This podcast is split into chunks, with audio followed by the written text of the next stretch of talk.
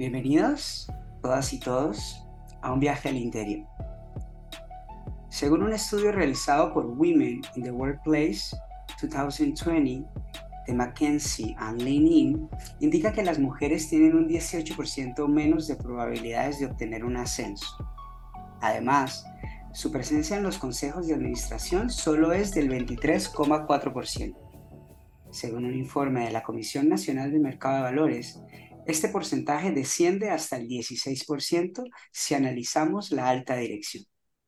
Las cifras aportan pruebas significativas. Actualmente, a pesar de que las mujeres representan el 43% de la fuerza laboral a nivel mundial, solo el 36% de los cargos de gerentes del sector privado y de los puestos de funcionariado del sector público son mujeres. Con respecto a los cargos en consejos de dirección, el porcentaje desciende al 18,2% a escala global. Según el Global Gender Gap Report de 2020, elaborado por el World Economic Forum.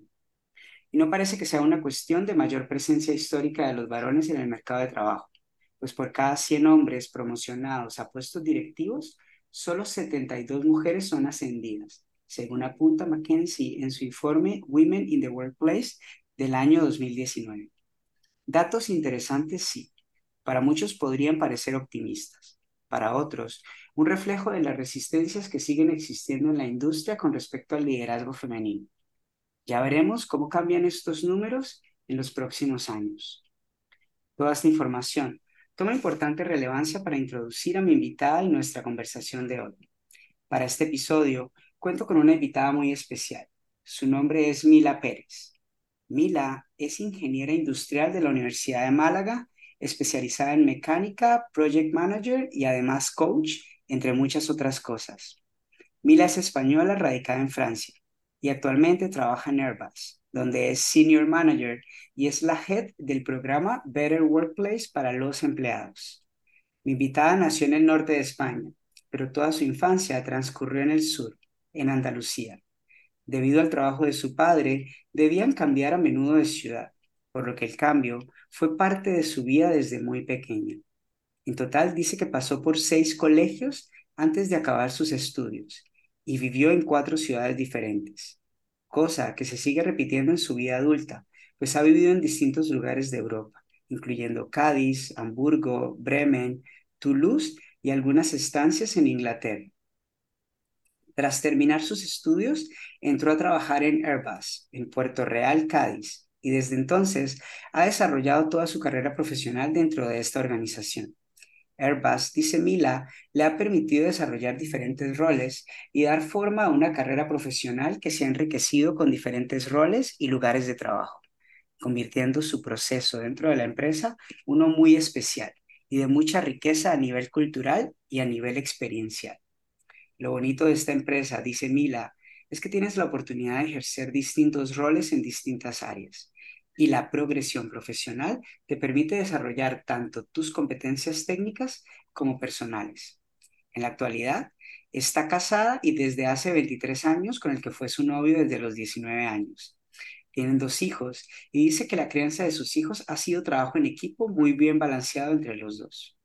Algo fundamental es que mi invitada siente que siempre ha creído que tenemos una responsabilidad para con la sociedad y para con nuestro entorno por esta razón, desea a través de su experiencia y su carrera sentar unas bases sólidas dentro de la organización para que el día de mañana todo sea más fácil para que futuras mujeres que quieran trabajar y crecer dentro de la empresa tengan un entorno más seguro y un ambiente laboral que haya normalizado la igualdad de oportunidades y que las mujeres no necesiten trabajar el doble o triple que los hombres para demostrar que su talento es importante algo que mi invitada siente que tuvo que vivir de manera constante en el plano académico y profesional para poder estar donde está hoy y sentirse como se siente en el plano profesional.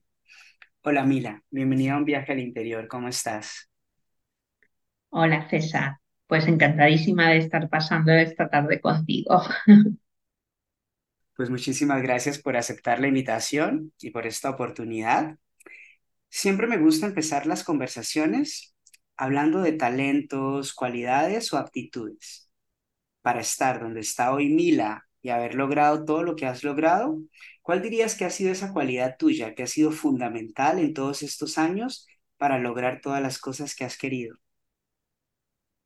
Yo hablaría de dos cualidades. Una es la perseverancia, es decir, cuando tengo algo en mente, eh, aunque ponga un gran esfuerzo, si tengo claro que quiero ir a por ello, voy a ir a por ello. Y esa perseverancia me ha acompañado desde que era muy chiquitita y me ha ayudado realmente a conseguir muchas metas que incluso teniendo momentos donde a lo mejor no estaba tan convencida, me ayudaba a sacar esa energía para, para continuar. Y el otro elemento que eh, casi todo el mundo dice que, que me caracteriza y que también me ha ayudado a estar donde estoy es la energía. Es decir, mi nivel de energía a la hora, energía, dígase, eh, positivismo a la hora de hacer las cosas y esa capacidad de creer que se puede lograr, ¿no? Si, si pones ese esfuerzo detrás. Y esos dos eh, elementos juntos yo creo que son los que me han llevado hasta donde estoy. ¿Y tú crees que estos dos elementos de alguna manera representan una admiración por parte de tus seres queridos y tus personas más cercanas, el que te vean como una persona con esa energía y con esa perseverancia? Pues yo creo que sí, eh, el hecho de representan muy bien eh, valores que yo he visto en, mi familia eh, recuerdo a mi padre cuando era pequeña y aunque trabajaba muchísimo, pero siempre hablaba ¿no? del valor de ese trabajo, de lo que aportaba ese trabajo. Y, eso lo he tenido como una constante, ¿no? Desde que era pequeña, el hecho de pensar, bueno, eh, el trabajo bien hecho es una responsabilidad de todos, ¿no? Y, lo he ido llevando a lo largo de, de mi carrera. Y la energía pues yo creo que es un poco innata en mí, no, no todos en mi familia tienen el mismo nivel de energía, pero bueno, eh, creo que, que, bueno, forma parte de mi personalidad y es otra de las cosas que trabajándola, porque el nivel alto de energía está bien, pero hay que saber canalizarla y hay que saber gestionarla también dependiendo de la gente que tienes alrededor. Si tienes un nivel muy alto de energía, puede resultar avasallador eh, en frente de otras personas que a lo mejor no tengan ese nivel de energía, ¿no? Entonces, el cuidar un poco el entorno para lograr que con esa energía muevas más cosas, envolviendo a la gente que tienes alrededor tuya y no dejándola atrás. Y contemplando que eso que dices, ¿no? Que eres muy enérgica y que eres una persona con mucha energía, ¿cómo haces para balancearlo? ¿Cuál es esa clave para balancear ese exceso de energía a otras personas que tal vez no la tienen tanto en tu día a día? Pues principalmente eh, aplico mucho la observación. Eh, me gusta ver un poco el entorno en el que me muevo. Es una cosa que he aprendido cuando empecé mi carrera. Es cierto que, que uno de los primeros feedbacks que me dieron fue ten cuidado con tu nivel de energía. Y eso me lo repitieron muchas veces al principio de mi carrera. Y es una cosa que me di cuenta que era cierto. Participaba en algunas reuniones y al final te encuentras que eres la única hablando. Eh, lógicamente eso no es positivo en un entorno de trabajo, ni tampoco a, nivel personal. Entonces, eh, esa observación, ese eh, frenarse un poco, ver también qué tipo de personalidades tienes a tu alrededor y adaptar un poco la forma en que te comunicas, es lo que he ido trabajando en estos años para asegurarme de que sí, mantienes la energía, pero no, no dominas, no eres una bomba atómica que destruyes todo con tu energía. Me gusta, me gusta eso. Ahora me gustaría tal vez que vayamos entrando un poco en tu historia personal y tu vida. ¿Te gustaría contarnos un poco de tus primeros años de vida, tu infancia, tu entorno familiar en general? Pues sí, a, ver, eh, pues eh, cuando era, nací en Santander, eh, hace ya unos cuantos años, no vamos a entrar mucho en detalles, em, pero toda mi vida se desarrolló, toda mi infancia se desarrolló en Andalucía, que era donde mi padre trabajaba. y debido al, al trabajo de mi padre, mi padre era jefe de obras, ahora está ya retirado, pues eh, nos movíamos bastante entre, entre ciudades, dependiendo donde la empresa le enviara para, para hacer estos trabajos. Entonces, eh, mi infancia se desarrolló en un contexto muy, en un núcleo familiar muy fuerte, porque nuestros abuelos, eh, tanto por parte de mi madre como mi padre, no estaban con nosotros, ¿no? Vivían en otras ciudades y entonces la familia era mis padres y mis hermanos. Tengo un hermano y una hermana. Entonces, esa familia era como todos juntos eh, contra el mundo y para el mundo. Em, en ese contexto, pues eh, nos íbamos moviendo entre ciudades, eh, pero debido a la velocidad que hacíamos todos esos cambios, es cierto que no nos daba mucho tiempo a establecer relaciones fuertes con otros niños o con otras familias. ¿no? Cuando era más pequeña, es cierto que, cuando digo más pequeña, pues a lo mejor hasta los 12 años, em, es cierto que esos cambios no los procesaba yo como una cosa muy negativa, porque al final siempre tienes la referencia de tus padres, ¿no? La primera vez que eh, sufrí realmente ese cambio fue cuando nos mudamos, en este caso eh, vivíamos en Melilla, de Melilla a Málaga, y en ese momento tenía yo 11, 12 años y verdaderamente fui consciente de lo que era dejar atrás mi colegio, mis amigas. Bueno, fue un poco un drama, ¿no? Es decir, me acuerdo esa noche que, que nos eh, montamos en el barco que, que, nos trasladaba y yo lloraba y lloraba. Em, pero bueno, eh, es cierto que aún, aceptando ese cambio, eh, fue un momento que, que también se me abrían por delante las expectativas de ¿y qué viene ahora, no? ¿Qué me ofrece este cambio? ¿Qué colegio me voy a encontrar cuando llegue a Málaga? ¿Cómo van a ser mis compañeros?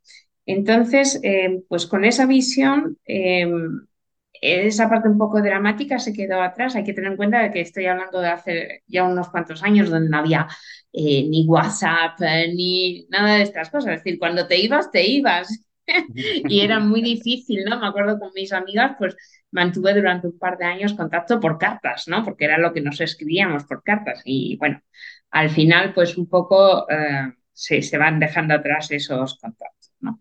Entonces, eh, pues una infancia muy marcada por todos esos cambios, cambios de colegios, como has comentado un poco en la introducción, em, donde em, conocí mucha gente, eh, muchos niños, muchos estilos diferentes en los colegios, ¿no? No todos los colegios tenían la misma metodología eh, de enseñanza y donde yo me planteaba muchas veces, bueno, estos cambios, eh, ¿qué significan? ¿no? ¿Qué, ¿Qué, me aportan a mí? Y em, donde en un momento dado lo que me llevó a, a pensar es, em, quiero demostrarme que soy capaz de eh, superar estos cambios y de sacar adelante mis estudios eh, independientemente del colegio, independientemente de los profesores, con los mejores resultados posibles. ¿no? Siempre fue una niña así un poco estudiosa y demás, y además me gustaba, tengo que decirlo, es decir, eh, me gustaba literatura, me gustaban, había historia, me encantaba, ¿no? Es decir, son temas que, que encuentro que son apasionantes entonces, eh, no me suponía un gran trabajo eh, el estudiar y, bueno, como sacaba buenas notas, pues incluso más contenta todavía. También interesante, y ahí le tengo que agradecer a mis padres, ¿no? Que em, en una época donde mucha gente no estudiaba idiomas, eh, pues mis padres tuvieron la visión de ponerme desde muy pequeñita y con clases particulares a estudiar inglés. Eh, así que cuando tenía ya pues, prácticamente 12, 13 años, ya hablaba inglés bastante bien, ya había, me habían enviado un par de veces a, Inglaterra a hacer eh, intercambios y em, empecé a estudiar eh, con 14 alemán, que bueno, imagínate, en esa época casi nadie hacía estas cosas, ¿no?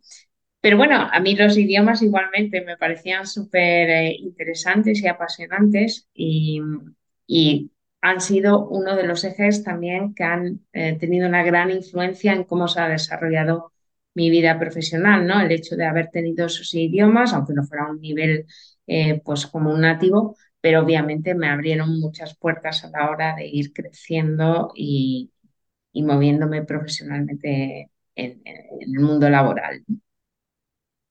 Y algo interesante, digamos, está este gesto, está este tema de la incertidumbre con respecto al cambio, pues porque eras una niña todavía, ¿no? Eras muy joven, pero para nadie es un secreto que no todo el mundo gestiona el cambio, la incertidumbre de la misma manera, un proceso de adaptación, pero seguía siendo una buena estudiante. Entonces, digamos, ¿qué era lo, de dónde crees que venía como esa capacidad de adaptación o qué era lo que hacía fácil para ti? A pesar de todo esto que estaba cambiando, que para muchos niños podría ser un tema de estrés y de preocupación, y tú seguías siendo buena estudiante, estable, adaptándote, ¿qué era lo que hacía eso tan fácil o, o que parecía que lo gestionabas tan bien? Pues eh, siempre he sido un poco un afán de superación, es decir, es un reto que me marco a mí misma y, muchas veces eh, lo hacía de esta manera, ¿no? E incluso asignaturas que en un momento dado no me gustaban mucho, eh, no sé, me acuerdo, por ejemplo, dibujo técnico, ¿no? El dibujo no se me da muy bien. y yo me lo planteaba como un reto, como diciéndome a mí misma, esto no va a poder más que yo, ¿no? Es decir, eh, esto lo tengo que sacar adelante. y entonces me lo planteaba, pues eso, como, como un desafío. Em, y eso era lo que me motivaba. Es cierto que yo soy competitiva eh, y soy competitiva conmigo mismo para empezar, es decir, que, que me gusta marcarme retos que no sean eh, necesariamente fáciles, ¿no? Y por mi forma de ser tampoco soy mucho de, de estar quieta y no hacer nada. Siempre me estoy buscando algo que hacer o algo nuevo que aprender y hay muchísimas áreas que, me interesan. Por lo tanto, ese es un poco lo que me ayudaba a mí a, seguir avanzando. Y, y, muchas ciudades, muchos cambios, muchos amigos. ¿Hay algún recuerdo especial que tengas de todos estos años que atesores con especial cariño de todos estos años del colegio?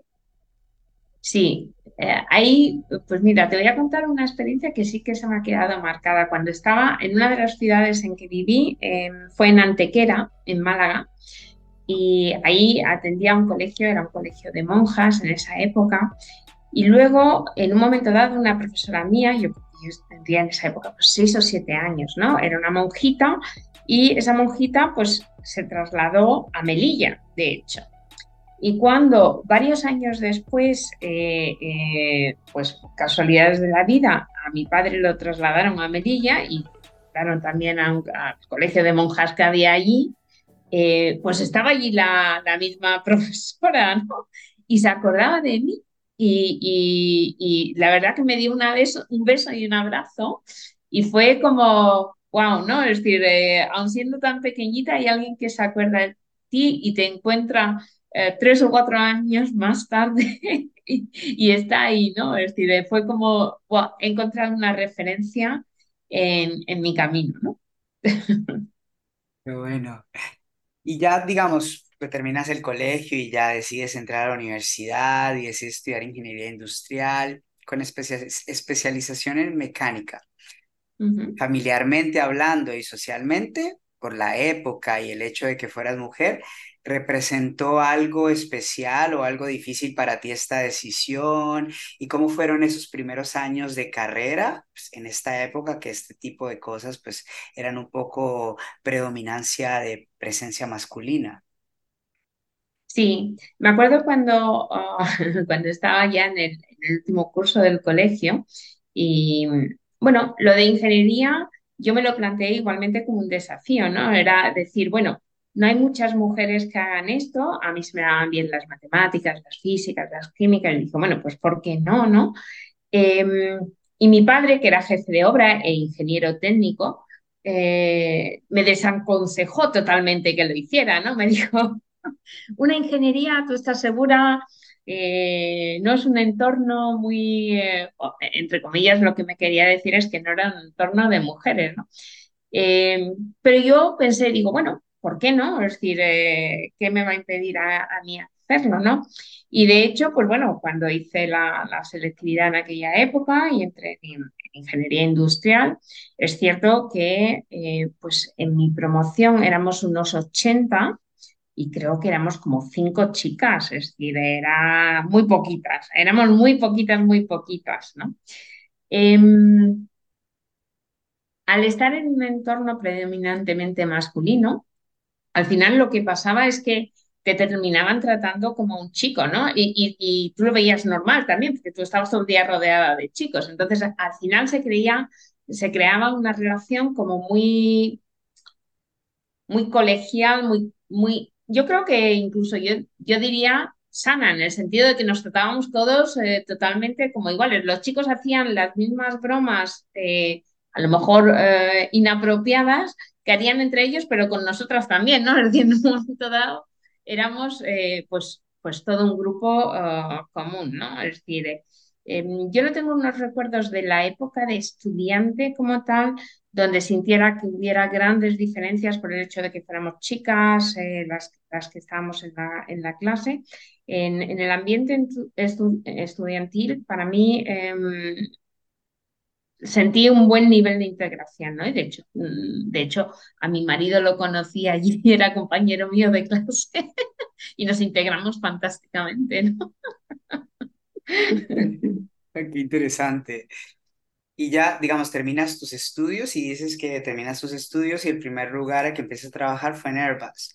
Tal vez ahora sea muy normal que una mujer estudie ingeniería, ¿no? O sea, ya, ya ahora hay mucha más apertura en ese sentido y es fácil que una mujer ahora se visualice trabajando en una organización de este tipo y lo consiga.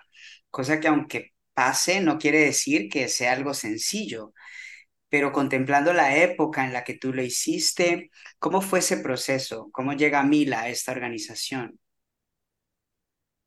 Bueno, e, entrar en, el momento que yo entré en, Airbus, eh, era el momento en que estábamos, eh, se estaba comenzando el desarrollo de un, nuevo avión, el 380, que es el que tiene dos pisos. Em, entonces era un momento donde se estaba reclutando mucho personal.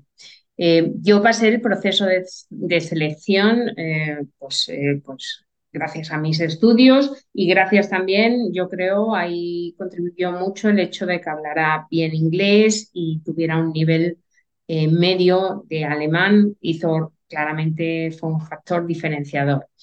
Em, cuando entré en este caso en Puerto Real, es cierto que fui la primera chica ingeniera que entró en esa planta. Había otras mujeres, eh, principalmente en, puestos de, eh, pues a lo mejor de, asistentes de, equipos y este tipo de cosas, pero no había muchas, vamos, yo era la primera mujer ingeniera, después entraron lógicamente más, ¿no? Y realmente fue un cambio, es decir, era un ambiente eh, obviamente muy masculino, eh, donde muchas veces pues, eh, los problemas se resolvían en un contexto a lo mejor un poco difícil, ¿no? no se tenía tanto en cuenta a lo mejor los aspectos más humanos o integrativos claro, estoy hablando también hace 20 años, ¿no? A lo mejor eso tampoco estaba tan en boga como está hoy en día, ¿no?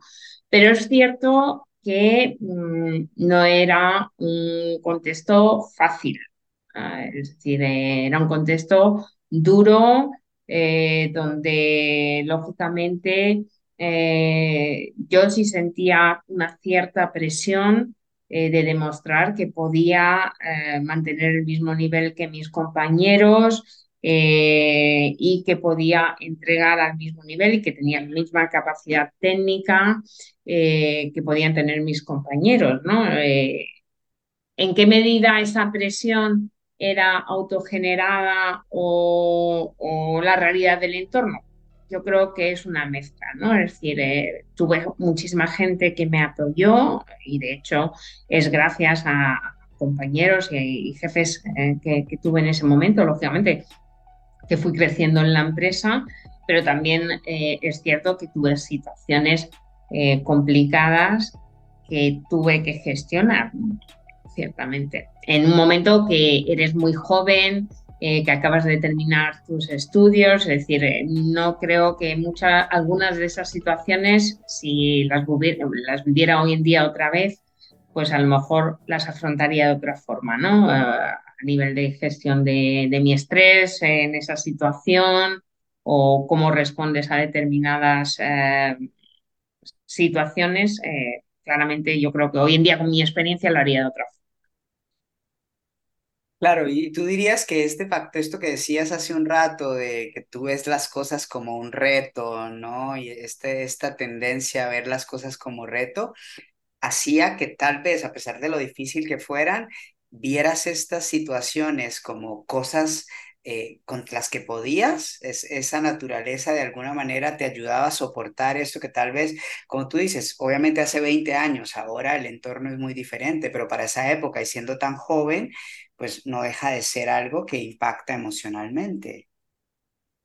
Efectivamente, ¿no? Es cierto que muchas veces eh, salía de, de, la jornada laboral y, salía totalmente hundida, ¿no? Decía, no puedo, no puedo. Y, luego yo misma me decía, sí, ¿no? Y, eso es uno de los temas em, que para mí siempre ha sido importante, el, pensar si, si me echo atrás, qué camino estoy abriendo para las mujeres que vengan detrás, ¿no? Es decir, esa ha sido mi constante y por el que muchas veces, eh, pues como yo digo, ¿no? Me he metido yo sola en, en algunas berenjenales, como diríamos en, Málaga, ¿no? Em, pero luego para mí es una cosa que merece la pena, es decir, eh, igual que hace, pues yo qué sé, en el siglo pasado, no en el 20, en el 19, ¿no? Estaban todas estas sufragistas que gracias a ellas, pues las mujeres eh, pudieron acceder al voto, etcétera. Yo creo que ahora mismo hay una generación de mujeres que hemos ido abriendo el camino para todas las que vienen detrás, ¿no? Y para ello, pues hemos tenido que enfrentarnos a situaciones no necesariamente sencillas, pero que merecen la pena por el objetivo a largo plazo de eh, pues hacer que para las niñas que vengan detrás eh, sea mucho mejor que, lo que nos encontramos nosotras cuando empezamos. ¿Y en qué momento o cuándo recuerdas tú que empiezan a cambiar las cosas dentro tuyo y se comienza a manifestar este deseo de convertirte en una líder y ser un elemento generador de cambio con respecto a todo esto que decías, ¿no? Del rol de las mujeres en la organización, las mujeres que vienen después y empezar a dar forma a estas aspiraciones, estas ambiciones que tenías, no solo para ti, sino para las chicas que venían detrás. Pues mira, una vez que eh, estaba en la empresa, mm, todos los aspectos relacionados con el liderazgo, cómo, cómo se gestionan los equipos, eh, lógicamente empezaron a interesarme porque cuando yo comencé, pues me pusieron a cargo de coordinar un equipo de trabajo, ¿no? Y, y con ninguna experiencia, porque lógicamente acabas de salir de, de la universidad, pues eh, yo empecé a buscar medios para, para, para, poder afrontar esa situación, ¿no? Herramientas que, que, estuvieran ahí listas para, para resolver todos mis problemas, que obviamente no estaban ahí, ¿no? Es decir, que te leas un libro no te resuelve absolutamente nada. Eh, mi suegra me regaló un libro, y lo tengo todavía en casa, que es eh, La inteligencia emocional de Daniel Goleman. Ese libro eh, me abrió totalmente eh, la mente a todos estos aspectos, eh, no de herramientas fáciles que podamos aplicar, sino verdaderamente como la inteligencia emocional, desde la empatía a muchos otros factores, cómo pueden tener un efecto totalmente de cambio en un equipo y en cómo se gestiona el equipo. Y fue a partir de ese momento, de haber leído ese libro, que empecé pues, a leer mucha literatura, eh, un poco a un nivel eh, más, más complejo, por así decirlo, de temas de liderazgo, a, participar en, trainings que ofrecía mi empresa también para temas de, pues eso, de, gestión de equipos, eh, de competencias asociadas a al management. Y todo eso fue lo que fue em, dándome herramientas eh, que facilitaron que las cosas empezaran a rodar, ¿eh? porque al final las empresas eh, no son solamente em, especificaciones técnicas, requerimientos, desarrollos. Detrás de todo esto lo que hay es personas, ¿no? Y esas personas hay que gestionarlas. Y para gestionarlas te tienes que gestionar tú. Y luego las gestionas a ellas. entonces, ese trabajo de autoconocimiento que, que, lógicamente me llevó mucho tiempo y que no ha terminado, porque el autoconocimiento es una jornada eh, para toda la vida, ¿no? Pero lógicamente sí, me, ayudó mucho a empezar a ver las cosas con, con otra perspectiva, ¿no? Normalmente a veces las personas, eh, todo nos pasa, ¿no? Que tenemos dudas, que a pesar de que queremos cosas y estamos trabajando en ello, pues algunas veces tenemos dudas, sobre todo cuando aparecen momentos complicados. Cuando tú has tenido dudas o cuando aparecen esos momentos complicados, a pesar de que tienes claro este objetivo y esto que deseas, ¿qué le ayuda a Mila a, a reforzar esa confianza en ella misma y volver a dar pasos hacia adelante, a pesar de lo que pueda estar pasando en su mente? Pues a mí me ayudan dos cosas. Una es mirar un poco hacia atrás em, y mirar con perspectiva qué he logrado y qué he hecho. Es fácil eh, en el día a día y me pasa todos los días, ¿no? Es decir, te focalizas en todo lo que no te sale bien, en todo lo que queda por hacer y qué desastre, pero luego miras un poco para atrás y dices, bueno, vamos a ponernos en contexto, ¿no? Es decir, has logrado esto, has logrado esto, es decir, Mm, a lo mejor no todo es tan desastre, ¿no? Entonces, poner las cosas un poco en contexto y reflexionar y valorizar qué has logrado hasta ahora, yo creo que es fundamental. Y otra cosa que me ayuda mm, es hablar con mi marido, ¿no? Es decir, que me ayuda también a poner las cosas en contexto. Es decir, eh, muchas veces lo que necesitas es otra persona eh, que te escuche, que a lo mejor en un momento dado, si tienes ese momento de bajón, eh, pues le cuentas eh, un poco cómo te sientes y te ayuda a, ver las cosas pues eh, igualmente, ¿no? Con, esa otra perspectiva, con otro punto de vista y que te da otra visión de, los problemas de la que tú tengas en ese momento, ¿no? Y eso a mí me ayuda a reflexionar y a sacar nuevas ideas y a, decir, bueno, estamos aquí ahora, mm, vamos a, hacer una parada y mañana seguimos, ¿no? Es decir, eh, el día continúa y la jornada continúa. qué interesante eso que dices, ¿no? El de mirar hacia atrás y en perspectiva, por lo menos en, en, los trabajos de coaching, a veces hay muchas resistencias por parte de las personas, como que estamos obsesionados con ver el objetivo y como que la mente está cegada y, y ver el proceso como que es súper difícil y, ir atrás y mirar lo que sí se ha hecho, lo que ha logrado y demás, al principio hay como muchas resistencias, pero luego cuando ya se logra integrar desde ese lugar, ¿no? Como con esa mirada más de reconocimiento y de gratitud, de verdad que se manifiestan muchas cosas. Me, me dejo eso porque la verdad que sí que yo también pienso que, que es algo de mucho valor y que es fácil llegar a un estado de tranquilidad y de alejarse del problema cuando miras en perspectiva. En nuestras sociedades, para nadie es un secreto que los hombres y las mujeres hemos sido educados de alguna manera para ciertos roles. En el caso de las mujeres, siempre ha habido una expectativa de que se casen, tengan hijos, sean amas de casa, sean buenas esposas, buenas madres, que sean el sostén del hogar ese modelo ha ido evolucionando bastante, pues por lo menos en este lado del planeta, ¿no? Como que hemos ido evolucionando bastante en ese sentido. Pero me da la sensación de que estas expectativas ya no son lo más importante, pero tampoco han desaparecido del todo. Ahora la mujer también debe aprender a ser trabajadora, exitosa, ambiciosa, agresiva. En tu caso, ¿qué piensas de esta nueva realidad y cómo te permites encontrar un punto medio, un balance para reducir de cierta manera esas posibles exigencias que trae la cultura y que el hacer y el tener y el ser que ahora estamos cargándole a las mujeres también en este nuevo paradigma, ¿cómo encuentras tú un balance adecuado?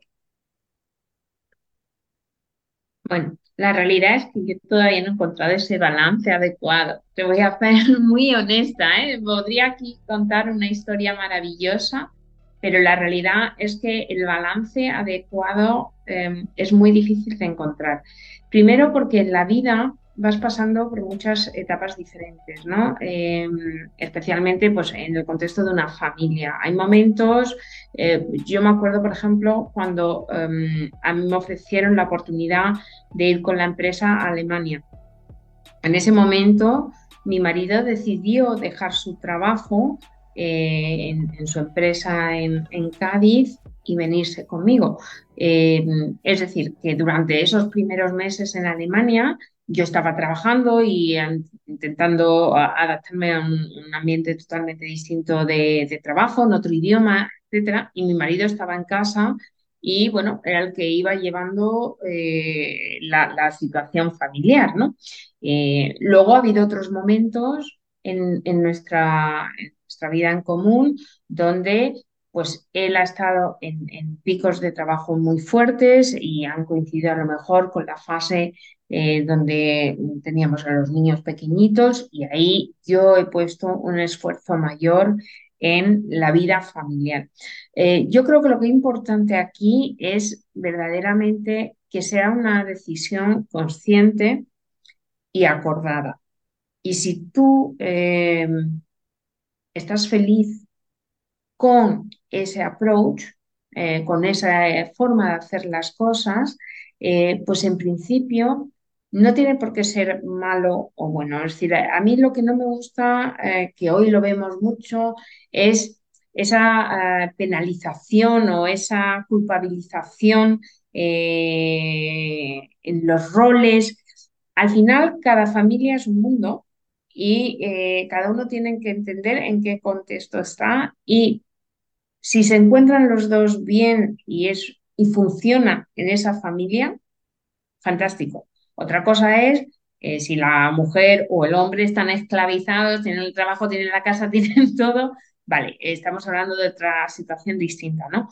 Lo importante es eso, esa, esa labor de entendimiento en la pareja y eh, entender que esto es, una, es un maratón, eh, una vida en familia hoy en día en el contexto social que tenemos, em, donde hay muchísima presión externa, tanto laboral eh, como de expectativas, como en cómo educas a tus hijos. Em, no todo se puede basar en la teoría de cómo tiene que ser, ¿no? Es decir, eh, tienes que irlo desarrollando y entender que las decisiones rápidas pueden tener también consecuencias, eh, pues bueno, negativas, ¿no? Si quieres apostar por una cosa a largo plazo. Y ahora que hablas de decisiones, en todos estos años, ¿hay alguna decisión que tú recuerdes especialmente que haya sido o difícil o transformadora para ti? Mm. Pues mira, una decisión muy, muy difícil fue justamente cuando me ofrecieron la posibilidad de ir a Alemania.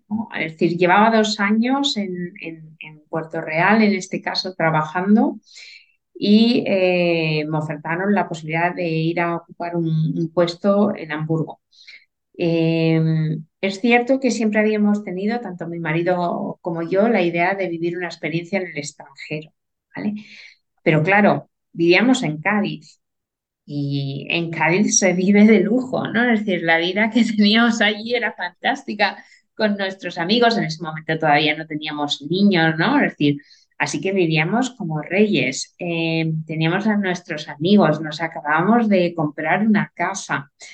Hicimos una lista, lo típico que se suele hacer, ¿no? De los pros and, cons. Y salía, la lista de pros de irnos a Alemania era larguísima porque era una oportunidad profesional, los salarios eran mucho mejores, era, bueno, había una lista muy larga. Y en la lista de los cons solamente había dos cosas. Una, las doraditas que nos tomábamos los fines de semana recién salidas del mercado y la otra, lógicamente, eran nuestros amigos. ¿no? Esos dos puntos, fíjate, contra una lista larguísima, pesaron muchísimo. Y aún así eh, tomamos la decisión de irnos porque dijimos, si ahora eh, que teníamos entonces, pues a lo mejor 28 años, una cosa así, ¿no? Si en este momento no damos el paso, que tenemos 28 años, que no tenemos hijos, que no tenemos cargas ni nada, no lo haremos nunca. Y entonces esa decisión que, nos costó muchísimo trabajo tomar, eh, fue una de las decisiones que eh, marcó definitivamente nuestra vida, ¿no? Porque es, en ese momento salimos de España y no hemos vuelto más, ¿no? Toda nuestra vida laboral se ha desarrollado en el extranjero. Pero es cierto que todo lo que hemos aprendido, la experiencia cultural que ha sido, eh, el desarrollo eh, personal, laboral, eh, ha sido verdaderamente increíble y estoy convencidísima que si no hubiéramos hecho eso, pues no sería hoy por hoy la misma persona. ¿no? Es decir, que esa fue una de las decisiones más difíciles de tomar por toda la carga emocional que tenía y el vínculo que, que, teníamos eh, pues eso, con, con, con, nuestro entorno ahí en Cádiz. Qué difícil, qué difícil. Y contemplando todo lo que has vivido hasta hoy, todas las decisiones que has tomado, las personas que has impactado laboralmente, personalmente y todo este crecimiento que esto ha representado a nivel profesional para ti, digamos, en general, ¿qué dirías que es lo que más representa admiración de ti misma luego de todos estos años? Pues yo creo que el hecho de, de haber ido poniendo por delante a la gente en primer lugar.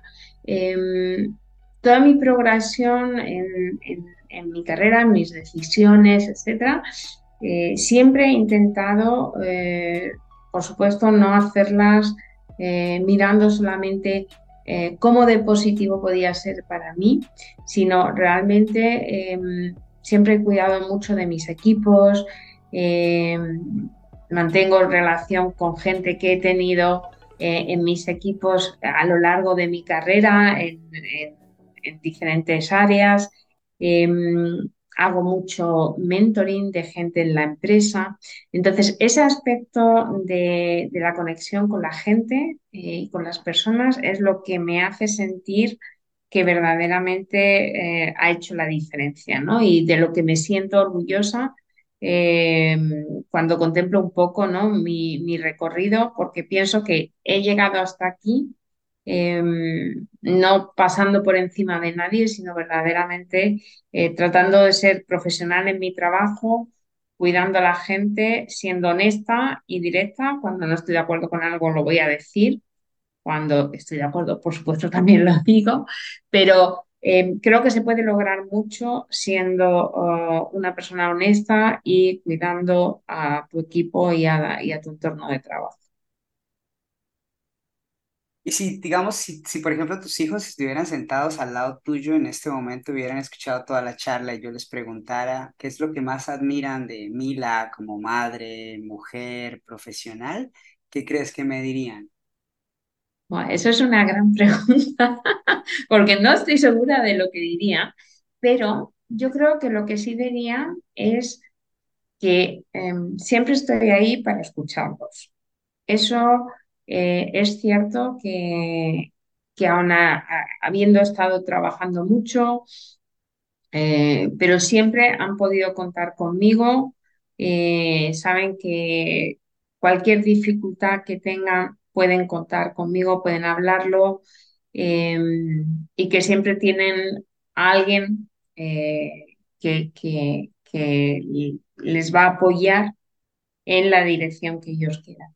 Yo creo que eso es, eh, no estoy muy segura de que me contemplen en un entorno laboral, posiblemente eh, no me vean como, como la Mila ingeniera, pero al final la ingeniera no deja de ser muy diferente de la mí la mamá. ¿eh? Es decir, eh, soy la misma persona y aplico los mismos valores y los mismos principios. Y digamos, si, si tú tuvieras la oportunidad de, imagínate el día de mañana que dejes la empresa y todo esto que has hecho para lo que decías al principio, ¿no? Mejorar las condiciones para las chicas que vienen detrás y demás ¿Cuál sería esa semilla que a ti te gustaría dejar para las próximas generaciones o que te gustaría que se hiciera realidad de aquí a unos años gracias a todo esto que has venido intentando hacer para mejorar las condiciones de las personas que vienen después? Pues mira, eh, la semilla para mí es asegurar que verdaderamente, independientemente de, si eres chico o chica, eh, eh, se te valore por, por tus capacidades y por cómo trabajas eh, a la hora de tenerte en cuenta para promociones, independientemente de que haya un riesgo de que te puedas quedar embarazada o no te puedas quedar embarazada, que se contemple eh, la situación especial de la mujer, porque es cierto que nosotras, eh, al menos las mujeres que decidimos tener hijos, tenemos una progresión laboral que es distinta a la de los hombres, porque tenemos una fase especialmente cuando los niños son pequeñitos, que tenemos como un parón en nuestra carrera. Entonces, considerar todo ese entorno de la mujer, eh, la experiencia de la mujer eh, en el entorno laboral, eh, pues en sus distintas etapas, también cuando te vas haciendo mayor y vives otro tipo de cambio, ¿no? Que también te impactan emocionalmente y que quieras que no, no podemos separar eh, la vida privada de la vida laboral. Al final, tus emociones están linkadas. Si no lo estás pasando bien eh, a nivel eh, privado, imagínate, por ejemplo, pues el momento en que tus hijos se van de casa. Todos esos son momentos que, que lógicamente te impactan y revierten en el contexto laboral. Entonces, dejar esa semilla para entender que las mujeres somos iguales que los hombres desde el punto de vista de em, la performance, eh, de lo que entregamos, de nuestras capacidades, pero somos distintas. ¿Vale? Entonces, eh, no es una lucha por somos iguales, eh, cueste lo que cueste. No, yo no creo que seamos iguales. Creo que somos distintos y está bien que seamos distintos. Y por tanto hay que considerar esa distinción en, el, entorno laboral. Y eso es parte de lo que em, yo trabajo en, eh, proyecto en la empresa para asegurar, pues eso, que, esas condiciones, esas, eh, esos momentos especiales que, te van acompañando durante la carrera sean parte de una normalidad y no algo extraño que no se puede hablar o que no, ¿no? Es decir, que cada una sobrevive como puede, no, tiene que formar parte de la normalidad de una empresa y del mismo tipo de, de adaptación que puede haber con otro tipo de perfiles que, integremos en el mundo laboral. Y con todo lo que sabes hoy, ¿qué le dirías o qué le aconsejarías a aquellas mujeres que estén empezando a trabajar en el mundo corporativo y que sientan este deseo como el que tú has tenido de querer ser un referente, intentar cambiar las cosas, pero sobre todo derrumbar esas barreras mentales que puedan seguir existiendo ¿no? dentro de sus organizaciones con respecto a las habilidades y capacidades de las mujeres como líderes dentro de las organizaciones? Pues yo les diría dos cosas. Eh, y he comentado un poco antes eh, el mismo principio. Esto es un maratón. No se cambia una historia en, eh, de, siglos en, en, 20 años ni en 30 años. ¿no? Es decir, esto lleva tiempo, por lo tanto, mi recomendación es paciencia, es educación. Eh, se logra mucho más eh, en un contexto eh, educado, en un contexto de respeto, que haciendo demandas en, tonos agresivos. Yo creo que, que desde el respeto y la educación se puede lograr muchísimo. Y sobre todo, pues apoyar y apoyarnos entre nosotras, ¿no? Es decir, eh, apoyar a, las otras chicas, eh, igual que yo ahora intento volcarme pues con chicas jóvenes que empiezan en la empresa y a las que puedo ir dando mi apoyo. Eh, a mí me hubiera gustado cuando yo empezaba que hubiera habido alguien para mí, ¿no? Entonces, ese, ese tipo de rol de, de, estar ahí em, haciendo mentoring, de escuchar a tus compañeras, si no te lo piden, ofrécelo. No hay que esperar siempre que alguien te venga, es que necesito ayuda, ofrécelo. Si necesitas escuchar, ven conmigo. Eso yo creo que son los tres elementos que, yo destacaría para, para, convertirte en ese referente. Paciencia, respeto y apoyarse las unas a las otras. Qué bonito, me quedo mucho con eso porque, bueno, a veces y también pienso un poco como, como tú con respecto a esto de que a veces la violencia o esa agresividad, aunque parece que hace un bien, tal vez a largo plazo, ¿no? Como que cierra muchas puertas porque activa resistencias de, de las personas, ¿no? Es, esa, esa agresividad repercute en el largo plazo, muchas veces de manera negativa, pero no somos conscientes de eso, a, a veces se nos olvida. Pues Mila, muchísimas gracias por todo esto que nos has regalado hoy, pero sobre todo por tu apertura y por compartir todas estas cosas tan personales. La verdad es que me llevo muchas cosas de esta conversación y, y un poco de tu experiencia. Algo que tú creas que se haya quedado por fuera de la entrevista o algo que quieras compartir en este momento que no hayas dicho o que no hayas hablado y que te gustaría decir. Es cierto que no hemos hablado de mi experiencia eh, pues hace un par de años, donde nos conocimos haciendo el máster de coaching. Y, y, hemos estado hablando de todo el entorno laboral, el más, la carrera profesional.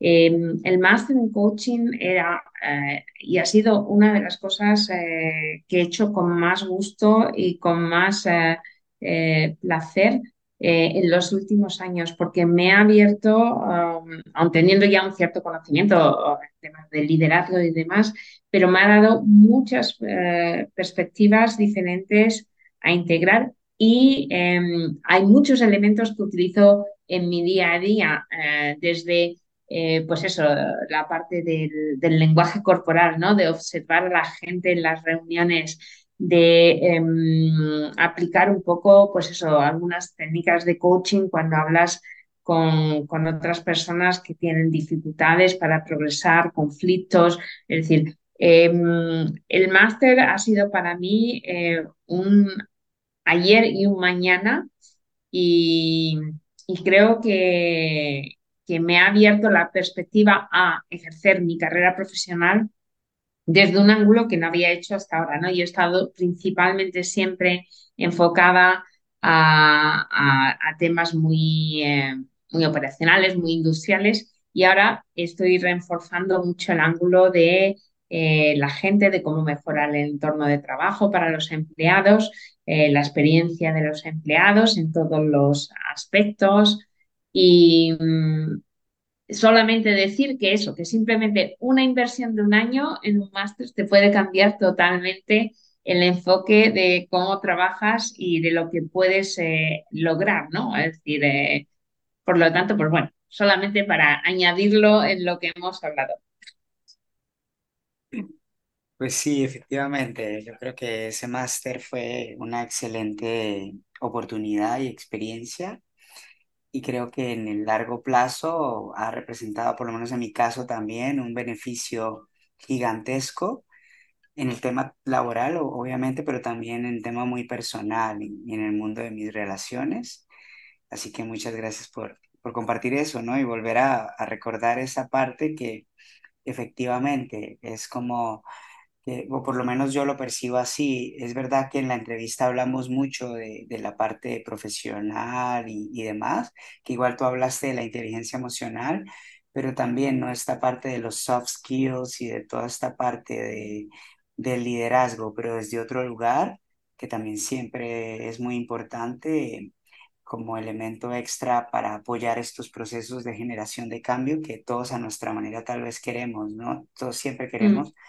O creemos que queremos ayudar o mejorar de alguna manera la vida de las demás personas desde el lugar en el que estamos. Exactamente. Es decir, eh, el, tema de, las transformaciones en, las empresas eh, pasan justamente por, por, involucrar todos los elementos conectados a, la inteligencia emocional, a cómo interactuamos, eh, a los soft skills, como tú dices, que todavía está eh, muy infravalorado en muchas empresas, pero que verdaderamente es lo que hace la diferencia, como decía al principio, ¿no? Es decir, al final eh, las cosas se logran en una empresa gracias a las personas. Eh, puedes tener una, un producto maravilloso, pero si no tienes detrás a la gente para venderlo, para hacerla funcionar, para desarrollarlo, no lo vas a. Entonces, esa inversión en, tus equipos es fundamental, ¿no? y, y el autoconocimiento eh, para mí es el primer paso para poder invertir en los demás. ¿no? Si no inviertes en tú mismo y en crecer tú mismo, ¿cómo vas a, dedicarte a hacer crecer a tu equipo? ¿no? Entonces, eh, yo creo que esa es la, tarea que, tenemos todos los líderes eh, para, para lograr que las empresas cada vez sean más empresas, más personas y, no simplemente mecanismos de, producción. Totalmente, totalmente de acuerdo con eso que acabas de decir. Pues Mila, nuevamente muchísimas gracias por todo tu tiempo y tus palabras. Y de igual manera muchas gracias a todas y a todos por el tiempo y el deseo de escucharnos. Espero que hayan disfrutado mucho este episodio y que nos acompañen en el siguiente episodio de este viaje, nuestro viaje al interior. Namaste.